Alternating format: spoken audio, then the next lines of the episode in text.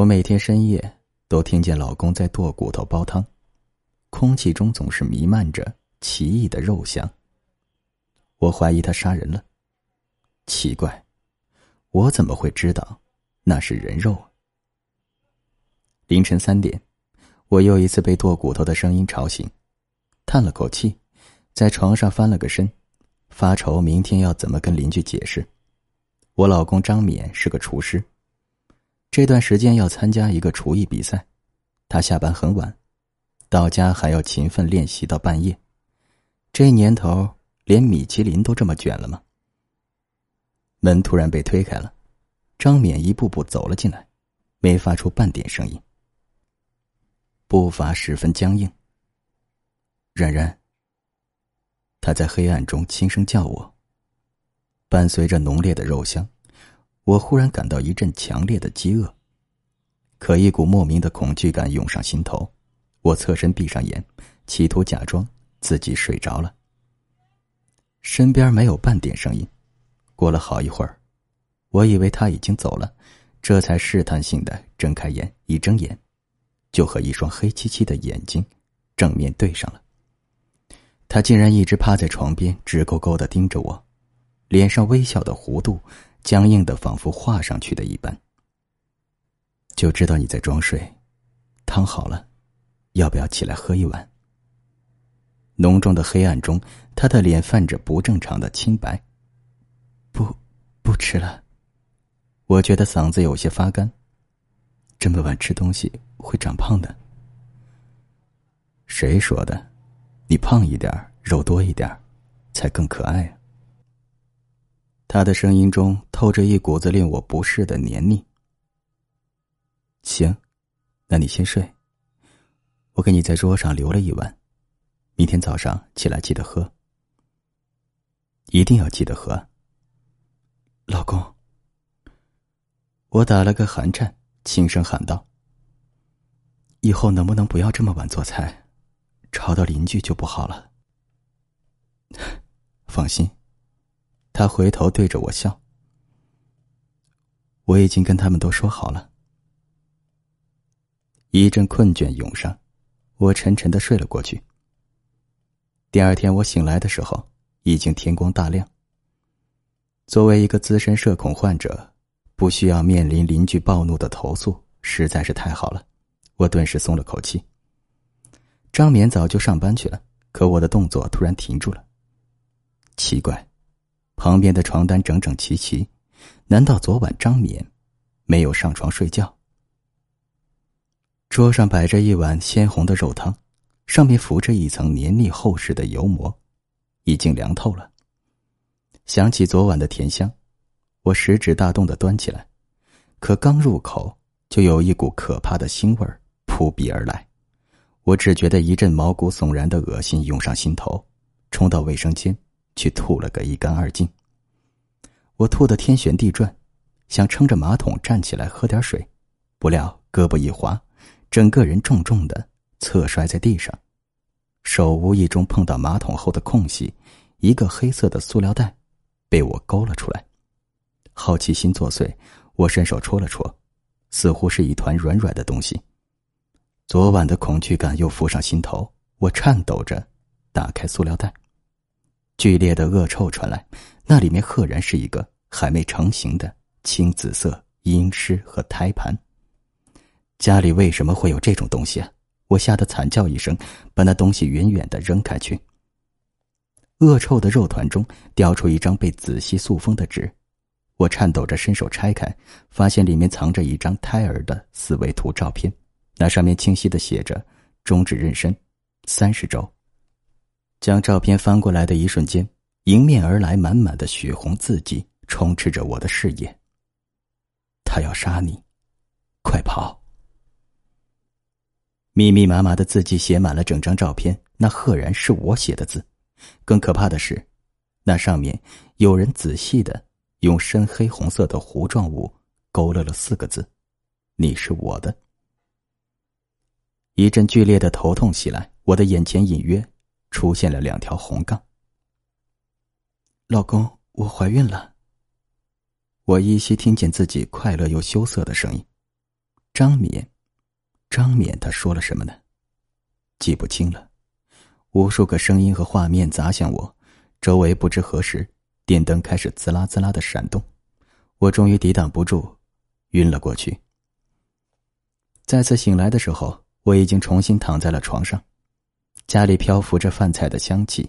张冕下班了，正在厨房做饭。刚才的惊魂仿佛只是一场梦境，我有些茫然的看着天花板，刚才难道是在做梦？冉冉小猪，快起床了！张冕笑眯眯的推门进来，一把把我打横抱起，把小猪送去宰了开饭了。我忍不住剧烈的挣扎起来，发出声嘶力竭的惨叫，让他放开我。张冕吓了一跳，赶紧把我放了下来。怎么了？你怎么了？做噩梦了？我余悸未消，还没来得及推开他，又被他紧紧的抱住。他的声音中充满了自责。都是我的错，不该吓你。我今晚煎了你爱吃的牛排，还给你带了块红丝绒蛋糕，不生气了，好不好？不知道是不是错觉，他向来温暖的身体冷得像冰，抱我的胳膊更是坚硬的如同两条冻肉，我顿时打了个激灵。等到和张冕面对面的坐在餐桌上的时候，我忍不住问他：“老公，你今早？”给我留的汤。他有些迷茫的看着我。什么汤啊？我只觉得嗓子干的可怕。一碗红红的汤，我闻着很腥。他的神情更迷茫了，伸出手摸摸我的额头。昨天餐厅临时接了个大单，我怕太晚回来吵到你，就在公司睡了。你是不是睡糊涂了？你不要骗我。我的声音都有些变调。昨晚，你明明不是在做饭吗？张冕的表情明显愣了一下，随即他似乎想起了什么，冲我露出了一个勉强的微笑。是是啊，我刚跟你开玩笑呢。我昨晚在家。我的怀疑更浓了。吃完饭之后，他企图跟我亲热，我摸着他周身温度又暖和起来，心终于放下了一半。现在是冬天，多半是他之前从外面回来的时候冻着了，所以刚才抱我的时候身上才那么冷。洗澡的时候，我还特意摸了一下马桶后面，果然什么都没有。这下另一半的心也落了地，或许真是我睡糊涂了。我和张敏是校园恋爱，婚后谁都夸我们是神仙眷侣，他宠我宠到连孩子都不肯要。说我有了孩子就不会那么爱他了，跟个小朋友一样耍赖，我简直拿他没办法。今晚张敏格外痴缠，对我的索取一如既往，周身着实也没摸出来哪里不对劲，我不由得暗暗笑话自己，看来真是自己今天睡得太多，出现幻觉了。半夜的时候，我突然惊醒过来，厨房里传来一下一下力气剁肉的声音。那种熟悉的恐怖感再次笼罩住全身，我忍住打颤的牙关，爬起身，光着脚，悄悄走了过去。张冕正背对着我，一下一下机械的剁着骨头，整个料理台上溅满了黑红的血迹。从我的角度看过去，正看见他在剁着什么。不锈钢盆子里面的肉块已经堆成了小山，散发着一股可怕的味道。火上焖汤的陶瓷罐里，水已经咕嘟嘟的开了。张冕一提起盖子，一个圆形的东西顿时浮了上来。我下意识捂住了嘴，这才按住了即将脱口而出的惨叫。张冕把肉和骨头倒进陶瓷罐炖上，又撒了一大把香料。不多时，熟悉的浓香很快传了出来。我一点点瞪大了眼睛，往后退去。可就在这时，我的脚踝被一双冰冷的小手。抓住了，我机械的低下头，正和一个浑身青紫的婴儿对视。他死死的抓住我，张开的嘴里满是密密麻麻的细齿。然后，他一点点咧开嘴，发出了令人毛骨悚然的笑声。我终于忍不住惨叫了起来。这动静果然惊动了张敏，他缓缓转过来，光裸的上半身上全是半凝固的鲜血。他的眼中只有眼白，怪异的笑容拉到嘴角，他就这么用眼白直勾勾的盯着我，手里倒提着一把锋利的剔骨刀，笑着朝我走了过来。然然，你怎么醒了？我低下头，婴儿已经不见了踪影。我一屁股坐倒在地上，手脚并用的往后爬，极度的惊恐中，脑海只剩下一个念头：张冕。张冕，他还是人吗？我挣扎着爬起身，朝着大门的方向连滚带爬的冲过去。可我一转头，张冕的脸竟然不知何时贴在了我的颈侧，他口中喷着腥臭的腐肉气息，笑容几乎咧到了耳根。还是被你发现了，他低头靠近我，刺鼻而可怕的血腥气扑了我满脸，我吓得惊声惨叫起来，拼命的踢他，可却仿佛踢到一块冰冷的铁板。根本挣脱不了分毫。鲜血顺着刀尖一滴滴的落在地上，他直勾勾的盯着我。冉冉，你去和我们的孩子作伴好不好？孩子，什么孩子？他的笑容终于不见了，取而代之的是一张狰狞无比的脸，眼白上全是血丝。你的那个孽种啊！你背叛我和别的男人生下的孽种。说完。他举起刀，高高的劈了下来。我惨叫一声，从床上坐起来，整个人仿佛从水里捞起来一样，浑身忍不住的颤抖。张冕依旧不在家，我浑身全是冷汗，伸手摸起手机，发现有一条张冕的微信。宝贝啊，我出差三天了，你都不想我，朋友圈不给我点赞也就算了，居然一条微信都不给我发。说。你是不是和哪个野男人鬼混去了？说完，还发了一张小狐狸委屈巴巴的动图。下一秒，那只可爱的小狐狸突然变成张冕那张咧到耳后的脸，满脸鲜血的死死的贴在屏幕上，仿佛要从里面爬出来。我浑身一抖，把手机丢出老远。冷静了好一会儿之后，才颤抖着打开电脑，登录了张冕的 iCloud。我要看看他这段时间到底在哪里。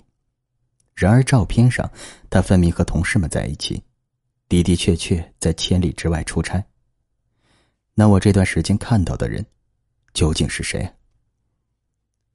我压下恐惧，拿起手机，幸亏那里面已经没了刚才的东西，赶紧发着抖给闺蜜静静打电话。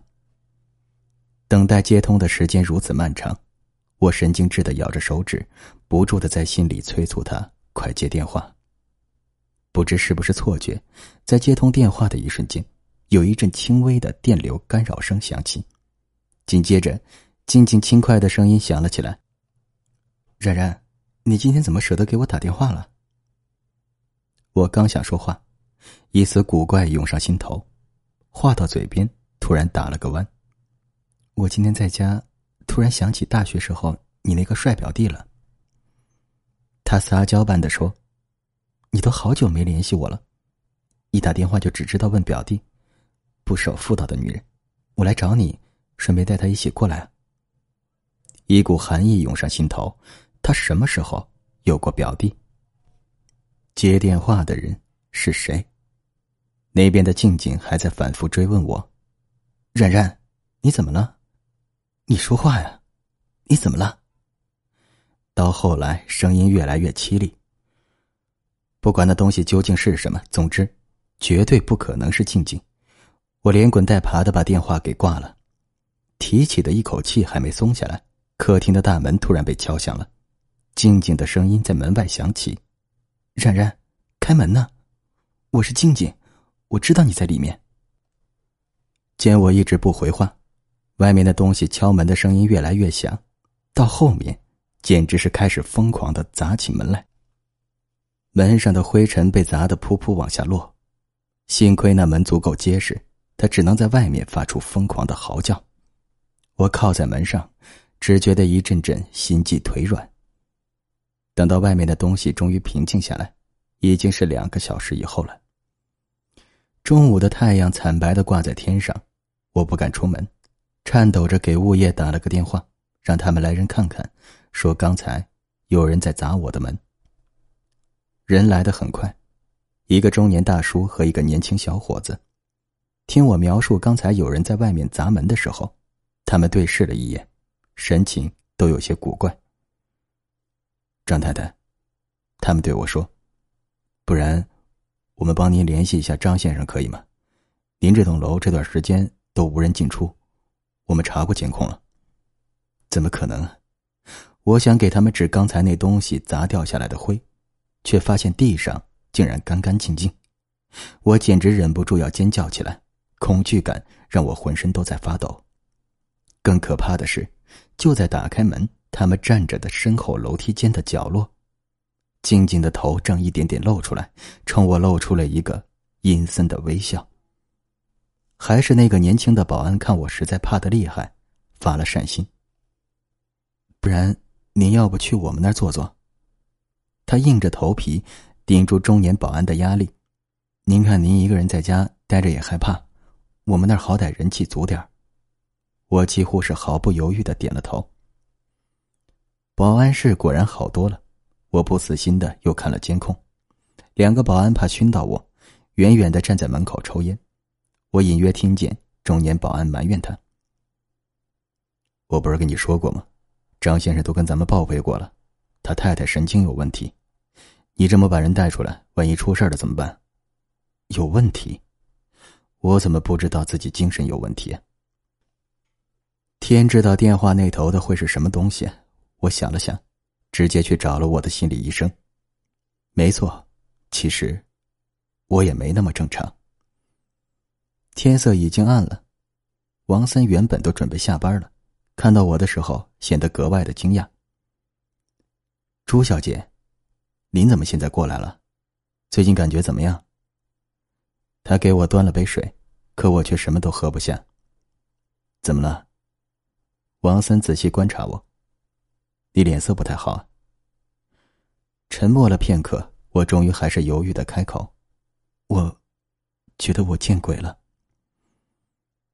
王森耐心的听我说完，末了对我笑了笑：“啊，大概是幻觉吧。张先生很久没来我这里开药了。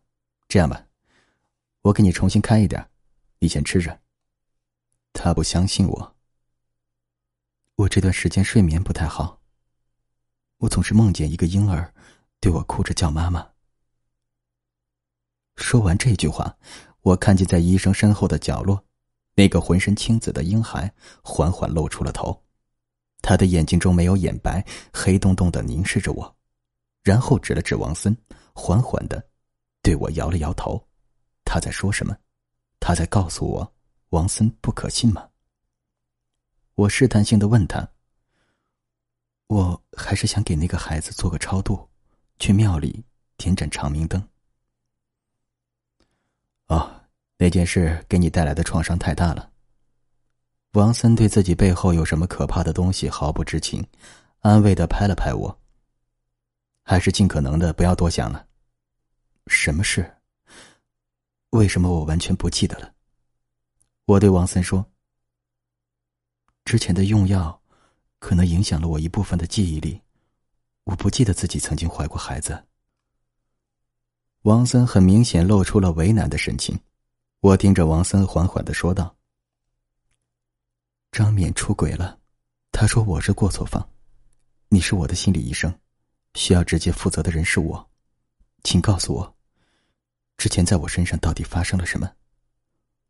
我怀疑张冕通过调整我的药量，让我记忆出现了混乱。您知道的，现在离婚冷静期，多少人都要去立遗嘱。我担心，他可能要对我不利。王森最后还是开了口，他担忧的看着我。是创伤保护机制。你曾经被人侵犯过，不幸怀孕了，这件事对你刺激非常大。以至于出现了重度双向障碍，经过很长一段时间才恢复过来。但是药物的话，确实对你的记忆会有一定影响，这可能让你产生了一定的错乱。别担心，都会好起来的。说到最后，王森叹了口气：“唉，张先生他非常爱你，然然，别想太多了。”他顿了顿，给你停药。可能是希望你能再怀上你们的孩子。他之前有咨询过我。三十周，我为什么会怀一个强奸犯的孩子到三十周？可我分明记得，我是兴高采烈的告诉张冕我怀孕了这个好消息。一阵剧烈的头痛后，我的记忆越发混乱了。一会儿是他下班后把头靠在我的小腹上，神色温柔又期待；可另一会儿，却又是他面无表情的半夜站在床边，直勾勾的盯着我。到底记忆有问题的人是谁？拿到药之后，我查了查，那药。分明是治疗妄想症的。难道我之前看到的，都不过是自己的幻觉吗？张敏说他明天回来，我给他发了条微信，说家里一个人住着害怕，今晚准备去朋友家住。他委屈巴巴回了声好，说让我明天一定要记得回来。等我回来的时候，饭在锅里，趴在床上。他又会卖乖又会撒娇，如果是以前。我一定会好声好气的哄着他，可是现在，我只想离他远远的，越远越好。家里我是不敢待了，天知道晚上还能看见什么。我准备收拾东西去外面住两天，顺便另外找人查查我的就诊记录。我父母早亡，亲缘淡薄，身边也就那么三两好友。等等，除了静静，我还有什么朋友来着？为什么我想不起来他们的名字了呢？就在这时，一个什么东西迅速爬进了床下，仿佛有一种无形的吸引力，勾得我慢慢趴下来，爬进了床底。我以前怎么不知道床底的空间竟然这么大？仿佛被什么东西迷昏了头脑。我一点点朝着里面爬过去，直到碰到了一个什么冰凉黏腻的东西。我费劲的掏出手机，打亮手电筒的一瞬间，一张婴尸脸就这么猝然出现在我面前，我惊恐的呼吸都停滞了。也不知是不是错觉，那一瞬间，我看见那具婴儿尸体冲我诡异的微笑了一下，无数只冰凉的小手，他抓住了我，他对我叫“妈妈”，我的头猛地抬起，撞上了床板，剧烈的疼痛让我几乎晕了过去。我隐约甚至都摸到了自己的颅骨出现了一点凹陷，鲜血把我的视线都染成了红色。我终于又昏了过去。等我醒来的时候，依然在床底下，手机在不远处不断震动着，那上面赫然显示着张冕的名字。我勉强把手机抓过来，发现张冕已经打了几十个电话，我还没来得及接通，客厅突然传来开门的声音。我听到了张冕的脚步声，不对，不止他一个。冉冉，张冕温柔的出声叫我，他大概是看见了客厅的行李箱，又开始四处找我。我蜷缩在床底，一动都不敢动。他的脚步声越来越近，停在了床边，从我的角度甚至能看见他两只拖鞋的鞋面，心顿时提到了嗓子眼。糟糕！刚才我的拖鞋，是不是还在外面？就在我以为他会趴下来看床下的情况的时候，拖鞋又慢慢走远了，我这才松了口气。他对客厅里另一个人说了一句：“他不在。”接着，他似乎打通了谁的电话，片刻之后，电话接通了，一个人的声音从电话里传了出来。我浑身的汗毛都竖了起来，不是王医生又是谁？张先生，您找到朱小姐了吗？王医生的声音中充满了担忧。他来找我的时候，我就觉得不对啊。我想可能是备孕的停药导致他出现幻觉，您一定要多加注意他的精神状态。啊，谢谢您，张敏说道。我一得到您的消息，就立刻赶了回来。他跟我说准备出去住几天，我准备陪他一起。哦，对了，您给他开的还是以前的药吧？哦，对。王医生犹豫了片刻，说道：“您还是不准备告诉他那孩子的真相吗？”冉冉现在都这样了，我哪里还敢跟他提什么孩子？本来还想着新生命的降生能替换掉他之前那些不好的记忆。张面叹了口气，满是无奈。唉，他整夜做噩梦，出现幻觉，我都不敢让他一个人出门，周围的朋友都拜托遍了。我甚至，我甚至都请了保安帮我看着他。他的声音都哽咽了，可我确定，他根本没有流泪，因为旁边那个人竟然还笑了一声。这其实都没什么。最可怕的是，我听到他对王医生说：“最可怕的是，我发现他每天半夜都会爬起来，偷偷用死婴儿和紫河车煮汤喝。我怀疑冉冉。”可能已经彻底不正常了。他到处跟人说我是疯子。我想做什么？我这才想起来，我真的好像除了王医生这次，已经很久没有出过门了。为什么我没有出门的想法呢？那只青黑的小手又抓住了我，鬼婴再次出现在我的面前。这一次，他的神色不再狰狞，反而透着几分眷恋。他拉着我的手，眷恋的抱着我的胳膊，我听见他在轻声的叫我：“妈妈，我痛。”直到这时，另一个人才开了口，口音十分的古怪：“他是不是发现了？”不知道，我快等不及了。他每天在家里走来走去，实在是太可怕了。张棉把手机重重的往地上一砸。声音中全是暴躁。他现在开始都能出门了，要不是我早就跟心理医生说过，他这段时间经常妄想，还让门卫把他拦住。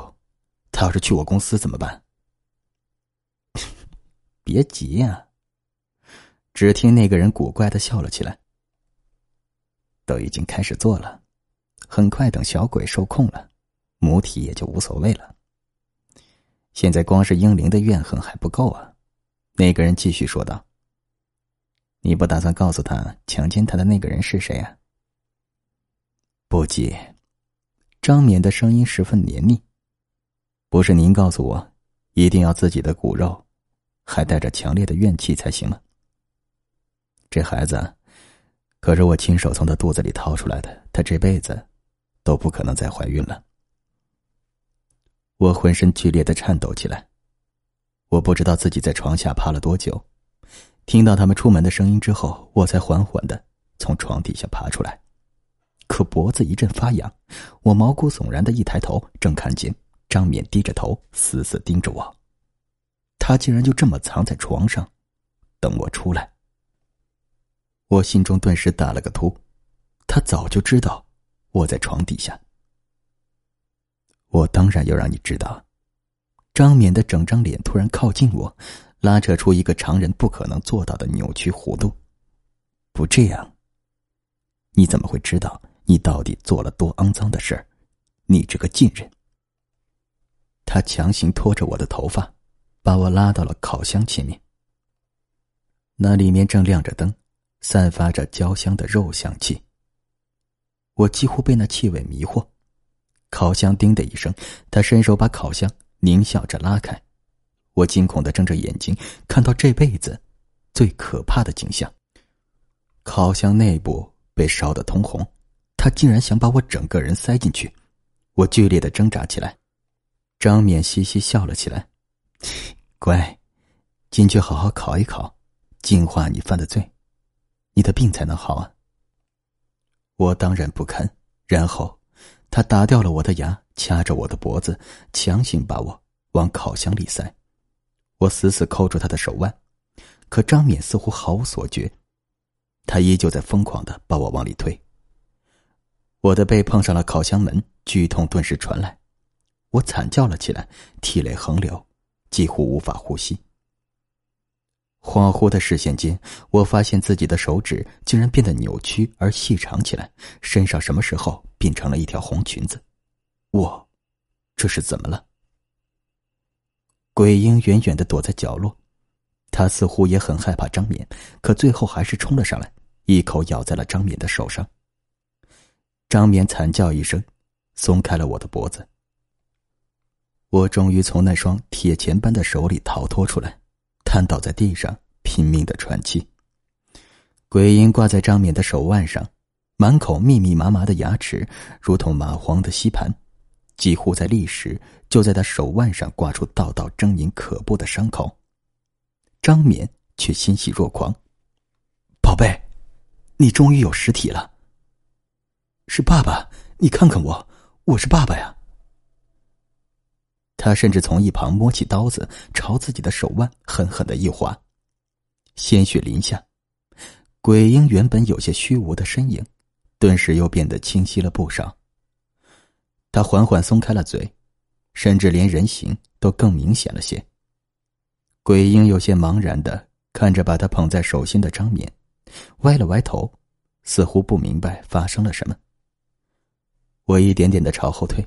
然而，张冕的笑容突然凝固在脸上，鬼婴的形体在他手里渐渐消散了。张冕发狂般的大叫起来，他转过头，死死的瞪着我，冲过来，疯狂的掐我的脖子，来回的摇晃。贱人，你让他出来，你把他放出来！我喘不上来气，眼前一阵阵的发黑，我这是要死了吗？再次睁开眼的时候。嗓子依旧一阵阵剧烈的疼痛。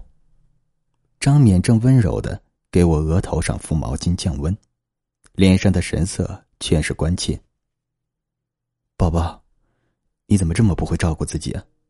我才出去几天呢，回来看见你都晕倒在地上了，可把我吓死了。对了，他问我：“你是准备出去玩吗？怎么还收拾箱子？”我的牙齿剧烈的打颤。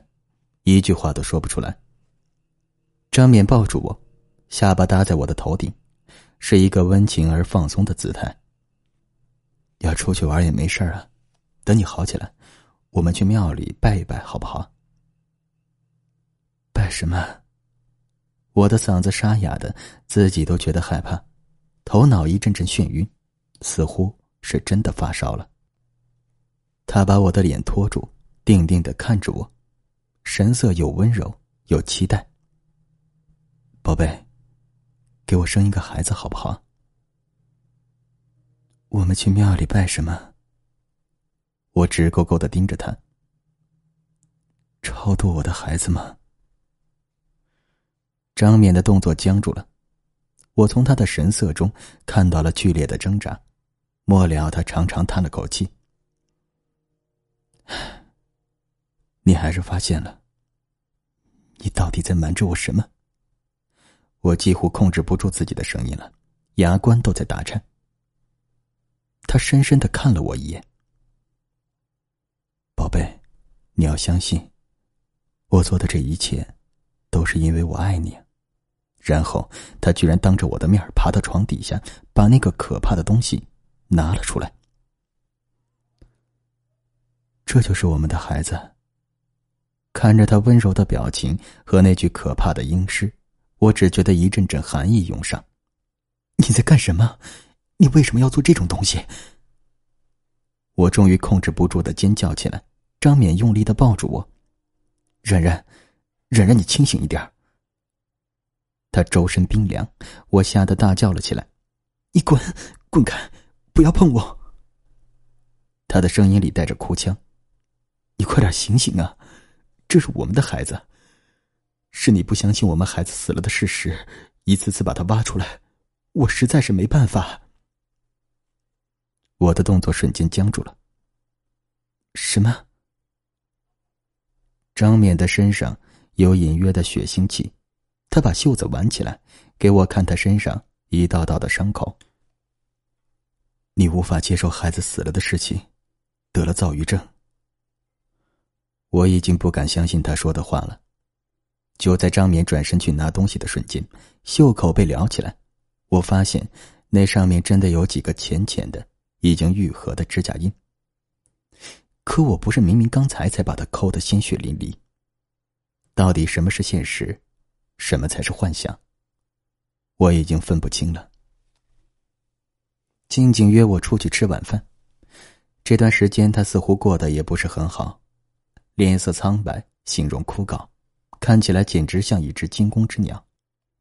我没有食欲，用勺子将咖啡上的拉花搅和的一团稀烂。一抬头，发现静静正一眨不眨的盯着我。见我看过来，他这才似乎突然反应过来，下意识打了个寒颤，冲我挤出了一个勉强的笑容。冉冉，你最近还好吗？他的神情是一如既往的关心，我几乎要以为自己刚才看到的是错觉了。不太好，我疲惫的揉着眉心。我最近总是做噩梦，张眠晚上煲汤的时候，静静的声音突然变得奇怪而尖利。你说什么？张眠，他晚上给你煲汤？我有些茫然的抬头看着他。是啊，怎么了？静静一把抓住我的手，脸色惨白。冉冉，张眠已经死了。他的手心全是黏腻的冷汗，一股寒意从我脚底缓缓浮起，静静盯着我，颤声说：“冉冉，你手好凉啊，你忘了吗？张冕在半年前就已经死了。”我整个人都僵硬了，根本不敢相信我的耳朵。那现在和我朝夕相对的人是谁？静静告诉我，在我告诉张冕怀孕的消息之后，她立即就往家赶，却在回来的路上遭遇了车祸。我从她死后一直精神不正常，那个孩子也没能保住，在三十周的时候流产了。从那之后，我就很少出门。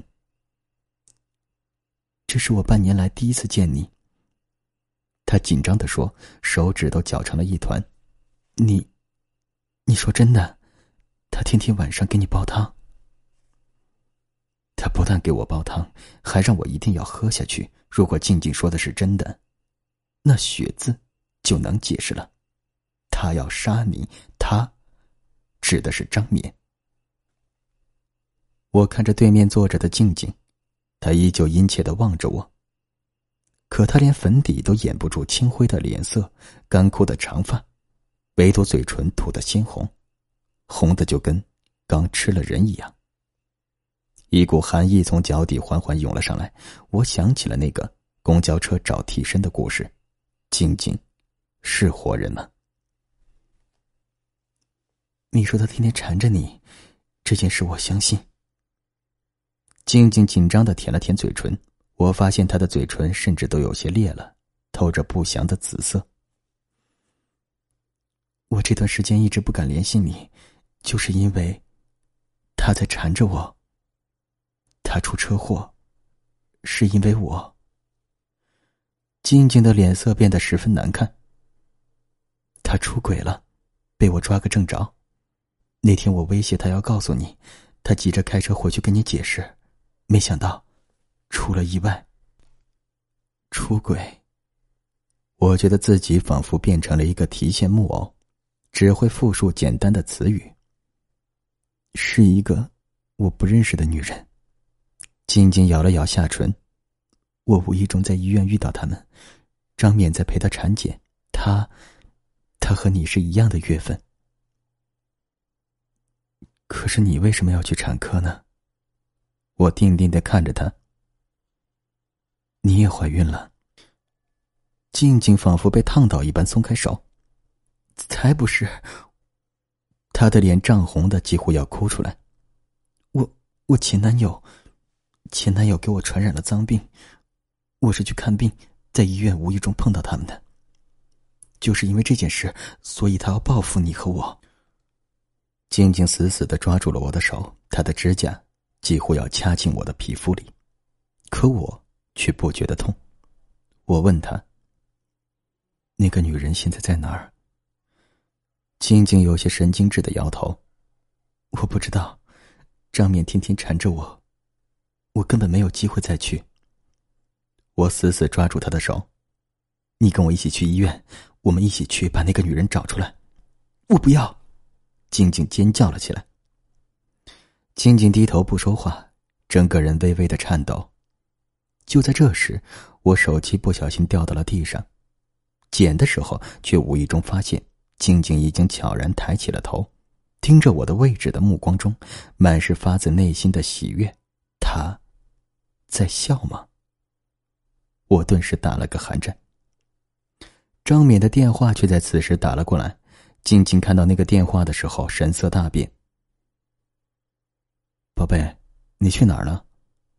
我回家怎么没看到你啊？电话那头张冕的声音依旧十分温柔，透着浓浓的关心。我出来和……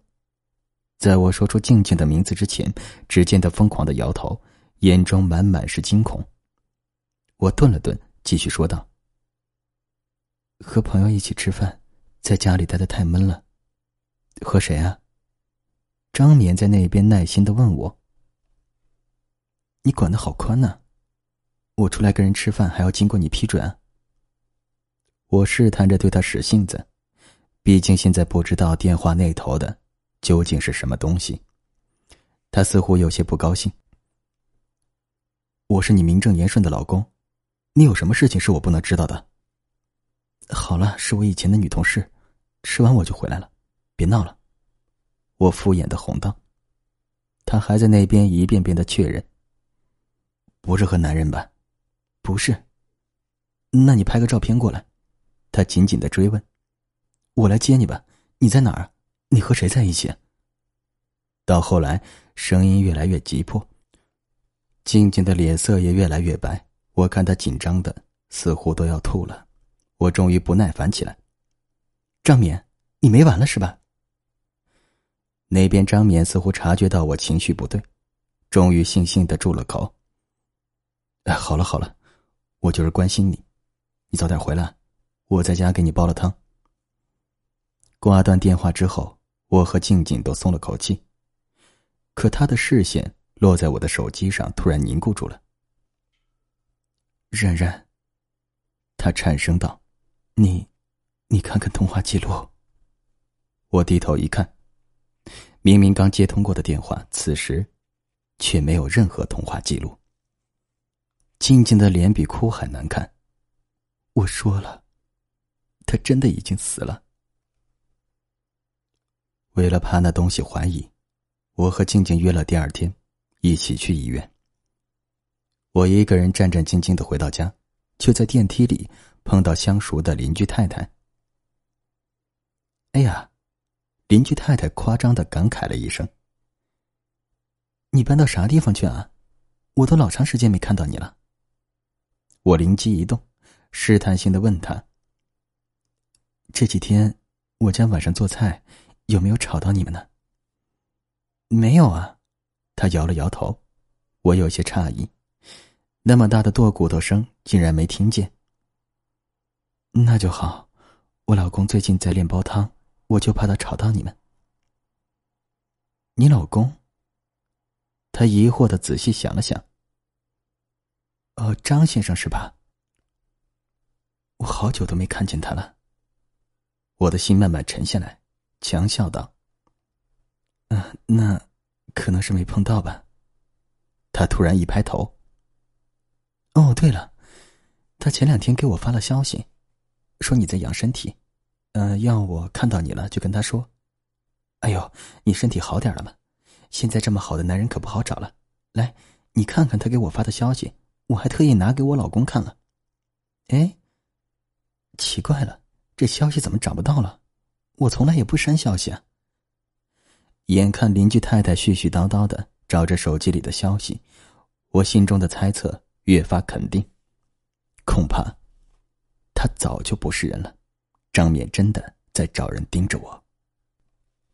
静静有事耽搁到了晚上，幸亏张冕晚上加班，我和他一起去了趟医院，果然没能找到那个女人的信息。这年头，病人的信息都保密，怎么可能我们轻而易举的就能查到？在他的鼓动下，我调取了自己和张敏的医保记录，果然，我已经半年没有购药记录了。如果张敏已经是个死人，那这件事就能说通了。一个死人怎么可能给我继续买药呢？冉冉，静静小心翼翼的跟我说：“你说，张敏会不会是在找替身呢？”要不，我们想个办法去庙里拜一拜，把他给收了吧。他紧张的吞下了口水。我听说，普陀寺很灵验。一语惊醒梦中人。但是，我有些迟疑。之前他还跟我说，要跟我生个孩子，说要去庙里拜拜。他会不会根本不害怕这个？静静的声音都变得尖利起来。生孩子？你要跟张，跟一个鬼生孩子？他整个人看起来充满戾气而疯狂，我吓了一跳，愣愣的看着他。你怎么了？晶晶这才察觉到自己的失态，勉强对我笑了笑：“冉冉，我是太害怕了，我们不能再这样被他纠缠下去。你答应他，去山上拜佛，我们把他除掉吧。”我试图跟张冕沟通去庙里拜佛的事情。奇怪的是，之前他明明对此十分热衷，但当我开始正式跟他提起这件事情的时候，他就开始百般推脱，这更加印证了我的怀疑。本来就是，哪里有厉鬼不害怕去寺庙的呢？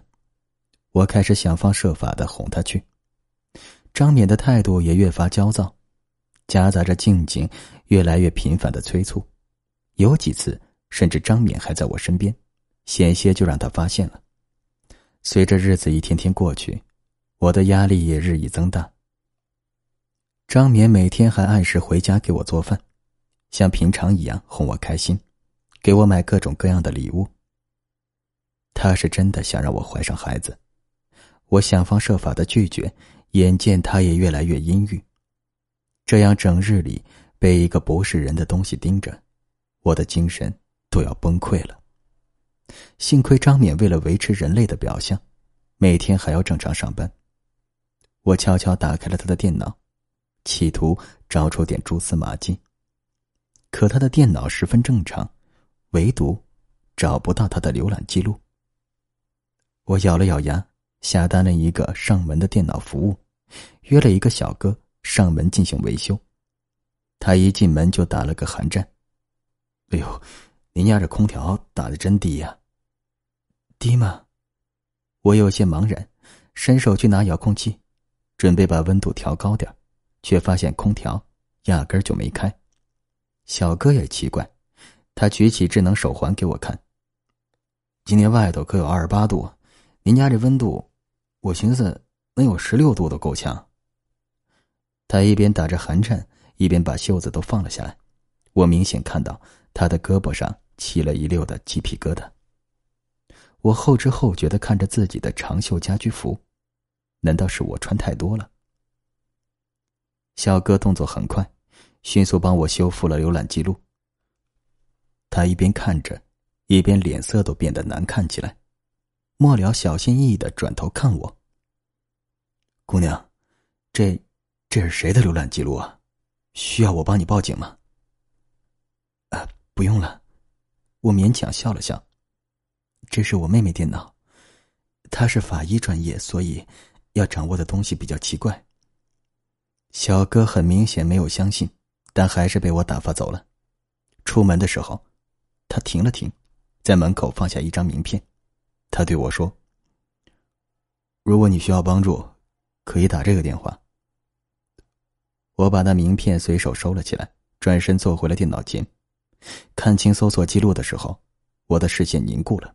那上面赫然是：窒息几分钟会死，如何处理尸体，家用菜刀如何砍整头猪，以及近十年来的各种杀妻案细节。我的牙齿剧烈颤抖起来。就在这时，张冕登在电脑上的邮箱忘记退出，叮的一声，发来了一封邮件。我没在意，随手擦掉的时候。不小心点了点开，是一条长到不可思议的链接地址。我想了想，先把邮件恢复成未读，然后点开了那个链接。三分钟后，我呕吐着关掉了视频。那竟然是一个将活人分尸的视频，甚至下面还贴心的配上了每一个步骤的详细操作记录，好像唯恐看的人不知道该如何操作。张敏看这种东西做什么？一个不可思议的念头浮上来，难道他想杀我？就在这时，张敏的电话打了过来。喂，然然，家里我那邮箱是不是没退出啊？我强自镇定的说道。没有啊。哦，我刚刚有个邮件，明明没看，显示已读，我还以为是你不小心点开了。谁要看你邮件呢？我忍住颤抖的牙关，故意说道：“怎么了？你给小三买的包订单，怕被我看见？”啊张冕在那头顿时大笑起来：“ 怎么可能啊？不过我看见 LV 新出的一个圆饼包特别可爱，适合我家宝宝，我已经让同事帮忙买了，今晚就给你带回来。”真的，爱你啊，老公。我强行让自己发出撒娇的声音。压抑住内心呕吐的欲望。他在试探我。张冕一个大男人，怎么可能知道 LV 这一季的新品？更别提还是这种不加价根本买不到的热门款。他在外面，真的有别人。不能再等下去了，我不能坐以待毙。我要去找那个女人。出门的时候，我看了看天，不知为什么，这段时间总是阴沉沉的。明明是下午三点，可看天色，都黑到六七点了。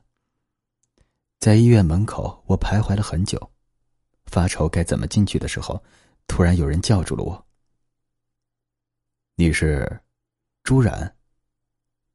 我诧异的回头，正看见一个男医生正疑惑的叫我。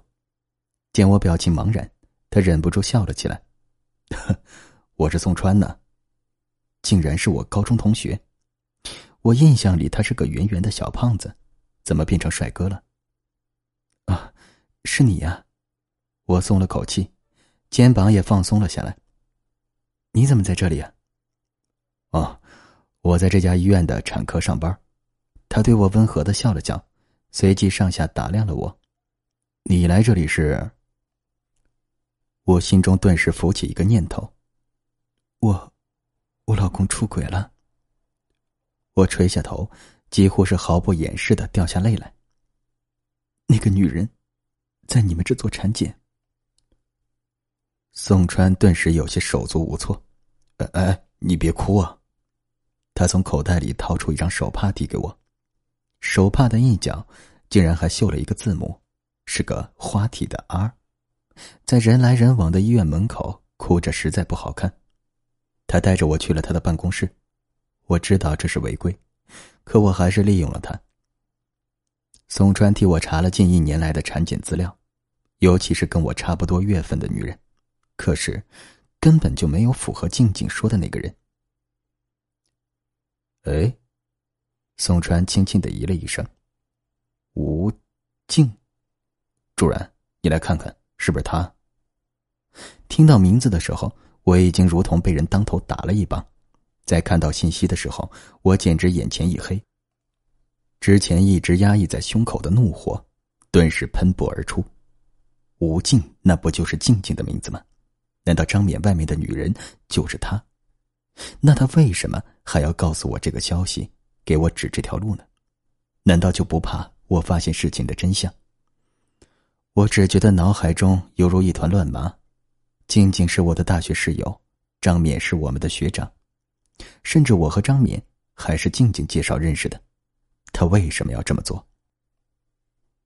可我想起见静静的时候，她并没有怀孕，于是问宋川：“可她现在也没有怀孕呢？”她流产了。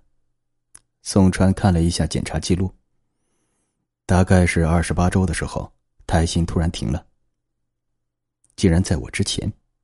我回忆起他对我说的张冕出车祸的事儿，所以是他想用肚子里的孩子上位不成，所以才和张冕合谋企图害我。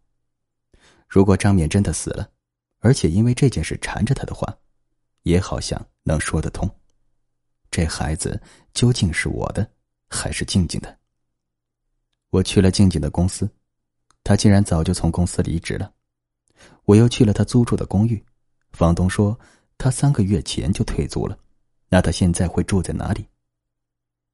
晚上回家之后，张冕果然又端出了一碗煲好的汤，我哪里敢喝？借口和静静在外面吃过了，太撑了，喝不下去。张冕虽然脸色依旧不好看，可也没有强迫我。不知为什么，我总觉得他似乎有些怕激怒我。我给张冕临睡前喝的牛奶里加了安眠药，趁他睡着之后，我摸出了他的手机，小心翼翼的用他的人脸解锁了手机，可是，却并没有和静静的聊天记录。我想了想。用张冕的另一只手的小指试了一番，手机果然进了另一个界面。果然，这种机型一机两界面的设置，它有一个见不得光的微信小号。我用“宝贝”“爱你”“睡”之类的关键词搜了一遍，出来的结果让我的手都在发抖。那些令人作呕的聊天记录以及小视频都被分门别类的好好收藏起来，来自不同的女人，即便是静静。也只是他烈焰群体中的一员而已。张冕不喜欢删聊天记录，应该说，他把这视为自己烈焰的纪念。可我没想到，他竟然早在大学时就已经和静静鬼混在了一起。在张冕面前，静静如同一条毫无尊严的舔狗。他告诉张冕一切我的爱好、我的行踪，在我们吵架时居中劝和，让张冕投其所好。这才有所谓大学时人人艳羡的模范情侣、神仙眷侣。至于张冕为什么要和我结婚，无非是图我继承了父母丰厚的财产，又没有亲近的亲戚，等我一死，他就能名正言顺的吃上绝户。他一再对静静表示，等我死后就会跟他结婚，到时候拿着我的遗产，他们俩就能过上快乐的人上人生活，一对贱人。我只觉得空前的荒谬。我一心一意爱着的男人，竟然从一开始都不过是只想让我死，而我所谓的闺蜜，从一开始就是帮凶。至于那个强奸犯，那个人分明就是张冕。张冕这个人控制欲极强，就算自己不要的东西，也容不得别人对我动手动脚。可笑静静还以为自己花钱从外面找来的流浪汉得了手。在我孕期一直给我发消息刺激我的人，就是他。你看完了？张冕的声音阴恻恻的在我耳后响起，我顿时打了个寒战。他的眼睛里全是漆黑的瞳孔，一点眼白都没有。我给你灌了那么多阴气，你现在感觉自己怎么样啊？我终于明白为什么他总是缠着我求欢了。这根本就是让我在鬼气里越陷越深。所谓的人肉汤，都不过是为了加深这一点。我只觉得自己仿佛睡在一个冰窟窿里，连牙关都忍不住打起架来。张冕的手如同铁钳般的死死箍住我，我正要惊恐的叫出声来，却被一只小小的手捂住了。我睁开眼，鬼婴的脸正紧紧的贴着我。他对我说：“快跑！”快跑！在我身后，张冕古怪的嘻嘻笑声响了起来，掐住我脖子的手越来越紧。我听到他的声音对鬼婴说：“抓住你了！”在极度的缺氧中，我再次昏厥了过去。第二天是周末。等我睡醒的时候，惊恐的发现自己竟然已经坐在了车上。到底发生了什么？我为什么会睡得那么死？见我醒了过来，张冕兴高采烈的跟我说：“宝贝啊，你前段时间不是说要去庙里拜拜？今天我看天气好，刚好一起去吧。”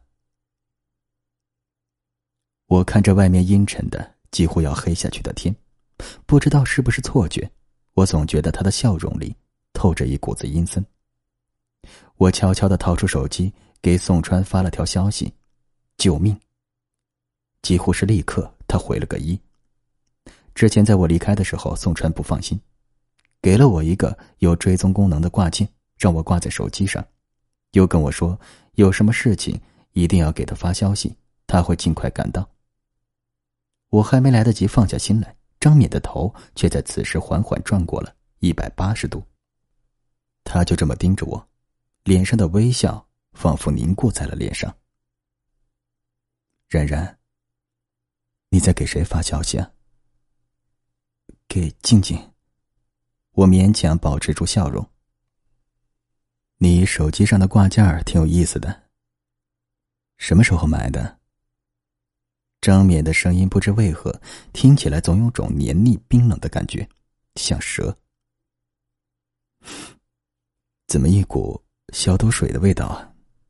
他嫌恶的皱了皱鼻子。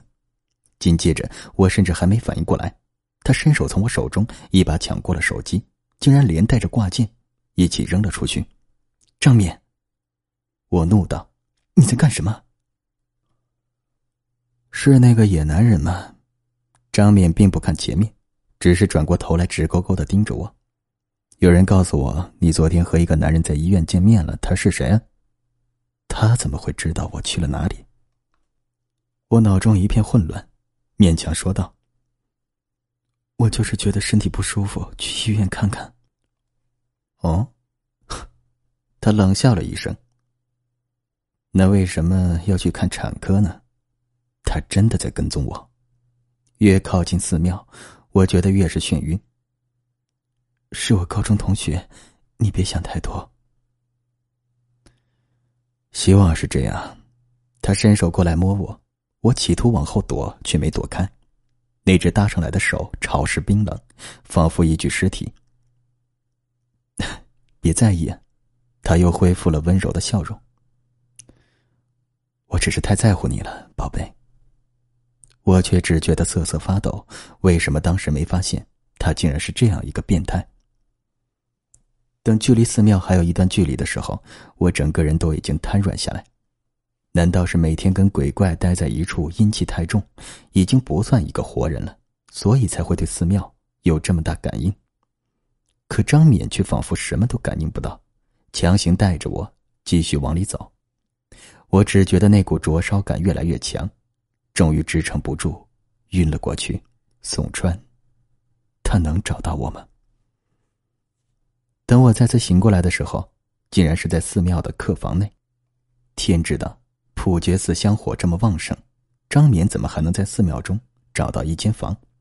我强撑着浑身的酸痛爬起来，却听见隔壁的房间传来声音，竟然是静静。她和张敏正在小声争执。静静紧张的说：“你疯了？你怎么会带他来这里啊？”难怪我一直找不到静静，原来她躲在了这里。他现在白天都开始到处跑了，张冕的声音中透着一股恐惧。我想办法压住了他，这才把他带上来。这里一定能保护我们的。为什么他们那么怕我？可是，静静的牙关都在打架。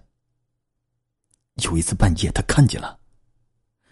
张冕的声音骤然变得十分阴森。他简直是个怪物。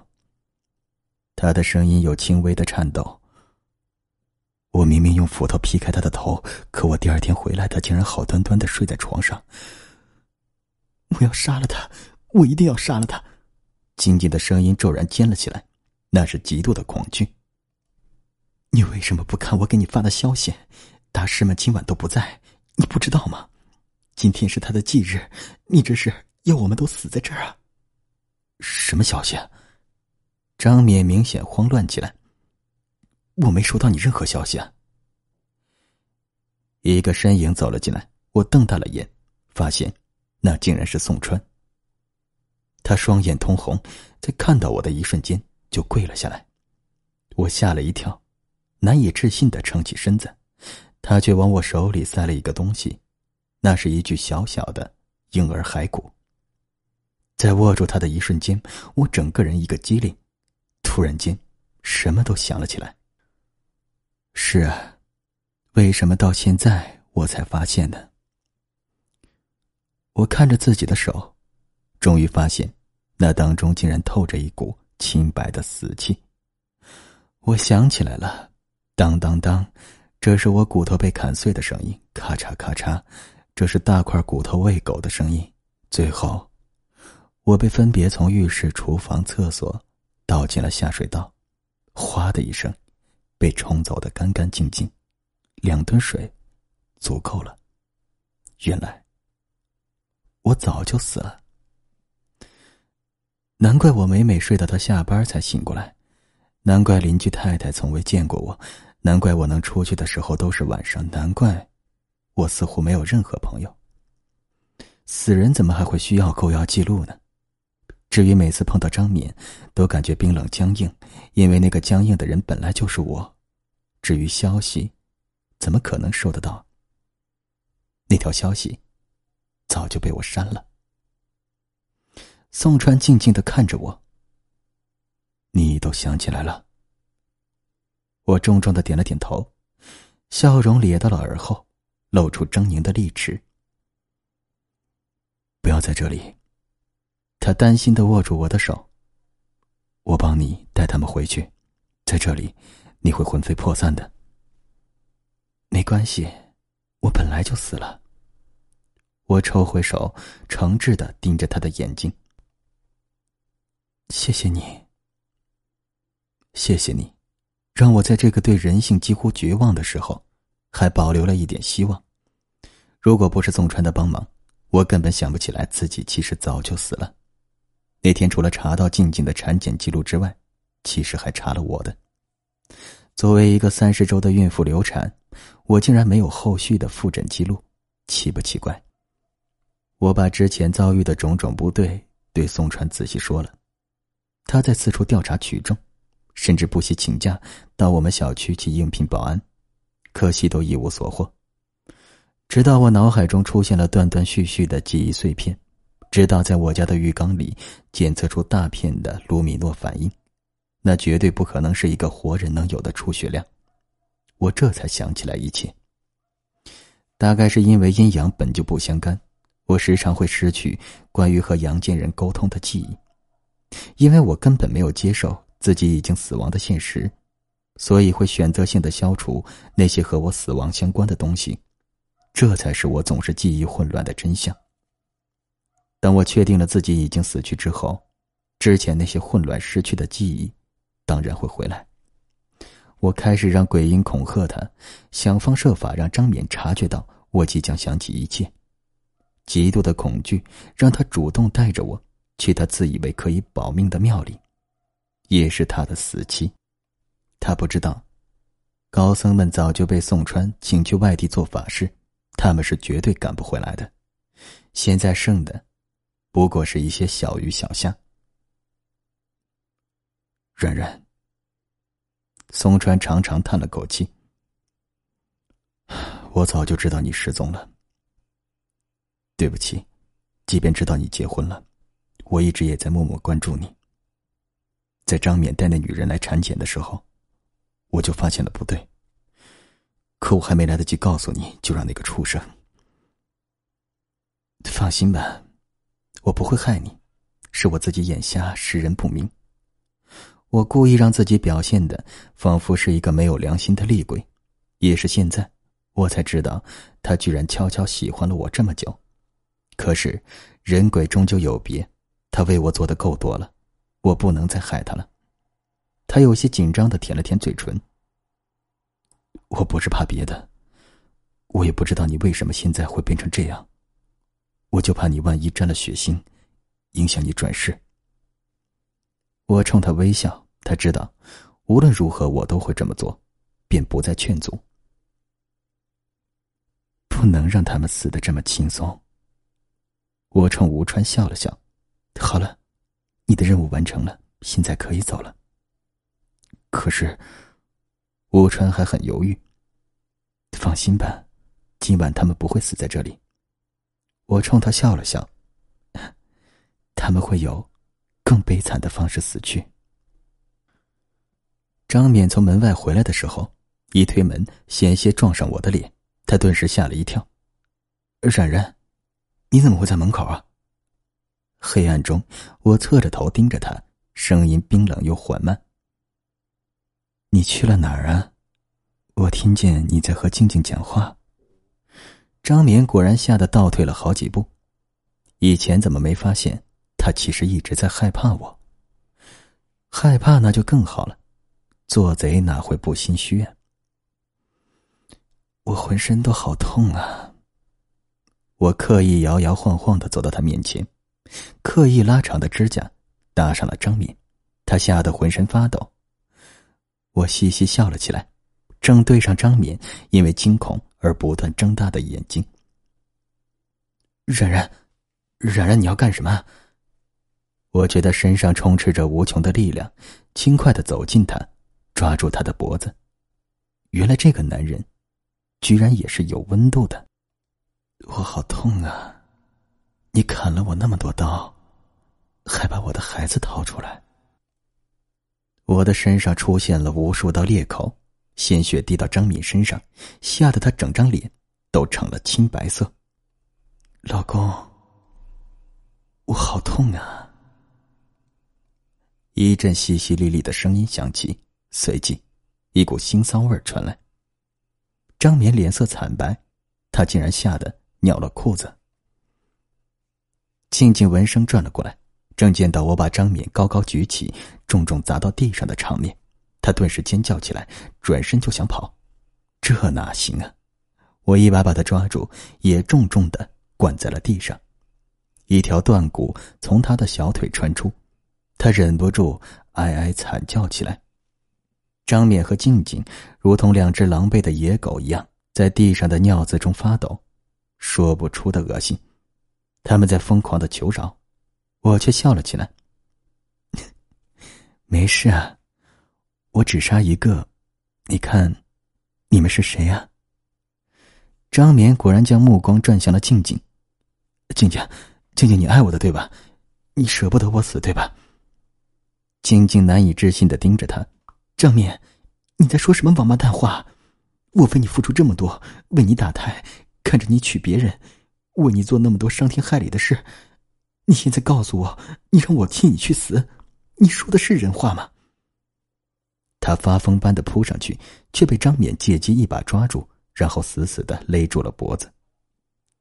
静静的眼睛惊恐的睁大，脚在地上无力的蹬踏，从嗓子里只能发出气音，指甲在张冕的手上抓出无数道血口，那有什么用呢？我看着他的挣扎越来越微弱，直到停止了呼吸。张冕冲我讨好的笑着：“冉冉，你看我杀了他，我最爱你，我我这辈子最爱你，你放过我好不好？”我倒是忘了，你做这件事儿，也不是第一次了。我对张冕冷笑起来：“上一次，我也是这么抓你的手背和手腕。”你是怎么跟我说的呢？张冕瞠目结舌，他哪里敢说？没错，那次我在张冕手上看到的白色痕迹，根本不是什么鬼婴，那是我临死挣扎时留下的伤口。可他怎么对人说的呢？因为失去了孩子，突然发疯，那是他为了阻止我自残留下的伤疤，营造了一个多好的好丈夫形象。再过些日子。就连我的意外保险都能领得名正言顺。静静的死只是第一步，我一步一步的逼近张敏，他吓得把静静的尸体甩到一边，在我面前疯狂的磕头。冉冉，你听我说，我没有想害你，真的。他苦苦的哀求着，都是静静那个贱人，是他跟我说，只要杀了你。哦，那你把他也像我一样处理掉。我定定的看着他。那我今晚就不杀你。张冕在原地犹豫了好一会儿，然后他真的做了。在我的旁观下，他熟练的做着一切和我一模一样的死法。在他做完之后，幺幺零已经停在了寺庙外。张冕惊恐的大叫起来，可他已经被收到报警信息赶来的幺幺零给抓走了，连带着他梦想的荣华富贵。一切的一切，都在杀人犯前戛然而止。你以为这样就完了？当然不可能。张冕入狱之后，我抱着孩子，每天出现在他床边，恐吓他，折磨他。不过一个晚上，他就屎尿失禁，不成人形。第一晚，在他清醒的状态下，让他砍掉自己的一条腿。第二天，是胳膊。不得不说。张冕真的很惜命啊，一直拖到第五天晚上，他才用唯一的右手磨尖了牙刷，捅进了自己的喉咙。与此同时，家里那张终止妊娠单上的“你是我的”，突然燃烧起来。我盯着那张病历，如释重负的笑了起来。至于宋川，当然不是一个意外，我早就知道他在那家医院工作。善恶到头终有报，做完这一切，也许我也该离开了。好了，故事讲完了，感谢收听，再见。